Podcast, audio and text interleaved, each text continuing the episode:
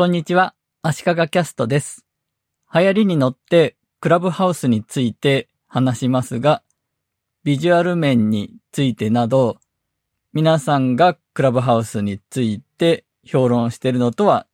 ちょっと違った切り口になればと思います。クラブハウスはないものばかりなんだけど、そこがすごい、そこもすごいという話をしたいんですが、まず、ロゴがないです。新しくサービスを立ち上げようと思ったら、まず、ロゴマークを作ってと考えると思うんですが、クラブハウスにはロゴマークとかないんですね。アプリを立ち上げても、ロゴとかマークとかも出てきません。アイコンは白黒の写真で、おっさんがギターを持ってるようなものなんですね。今だいぶこのアイコンもよくテレビとかでも紹介されてるので目にするようになりましたが、このアイコンで、なおかつ App Store のアプリの紹介でも画像いっぱい使えるのに1個しか登録してなくて怪しいんですよね。私が招待した知り合いの人もこのアプリでいいの？とスクリーンショットを送ってきたんですが、違う方のクラブハウスで、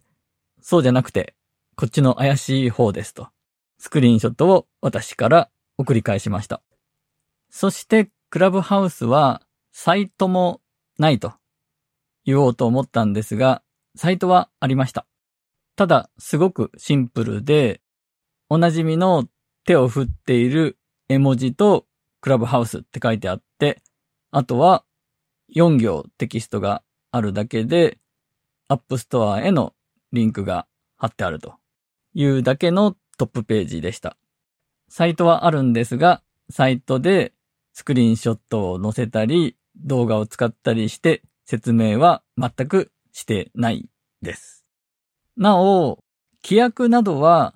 Notion で作ったものを共有しています。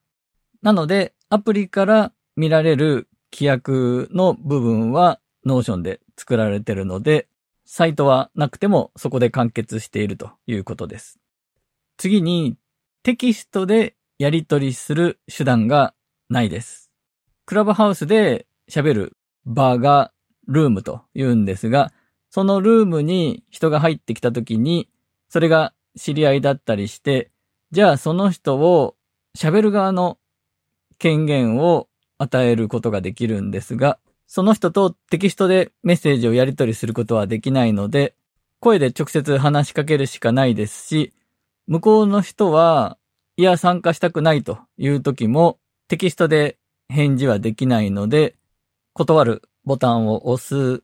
しかできないんですね。なので、いちいちテキストで参加できない言い訳とかも書かなくていいので、そういう割り切った仕様になってるところがすごくいいと思います。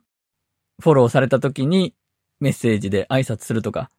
そういう文化もないですし、そもそもテキストが送れないんで、それができないところがいいですね。また、ビジュアル面の話に戻りますが、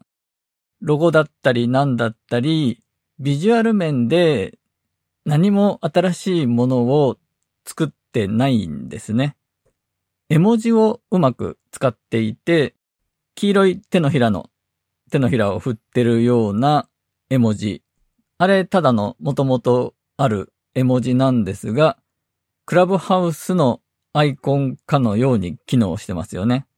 こういうルームを開きますと、ツイッターで宣伝とかするときに、あの絵文字がビジュアルとして表示されるんですね。あと、初心者のユーザーには、クラッカーのアイコンが左下につくんですけど、パーティーとかでパーンとするあのクラッカーですね。あれもただの絵文字なんですが、あのクラッカーの絵文字もクラブハウスの印象がつきましたね。そして、クラブハウスのユーザーのアイコンは丸っぽい感じでトリミングされてるんですが、丸でもないし、四角形の角を丸めたわけではない、スーパー楕円という図形になっています。スーパー楕円について詳しく知りたい人は検索してみてください。なので、このスーパー楕円と絵文字、これだけでクラブハウスはビジュアル面でのブランディングに成功しているので、すごいなと思っています。要は、どこにコストをかけるかというところを考えて、ロゴはいらない絵文字をうまく使う。アクセスが多くなる利用規約は外部のサービスの Notion を使うという戦略でうまくいってるということなんでしょう。ビジュアル面でのデザインをしてる人、ウェブサイトの構築をしてる人にとっては考えさせられる事例だなぁと思います。今回は以上です。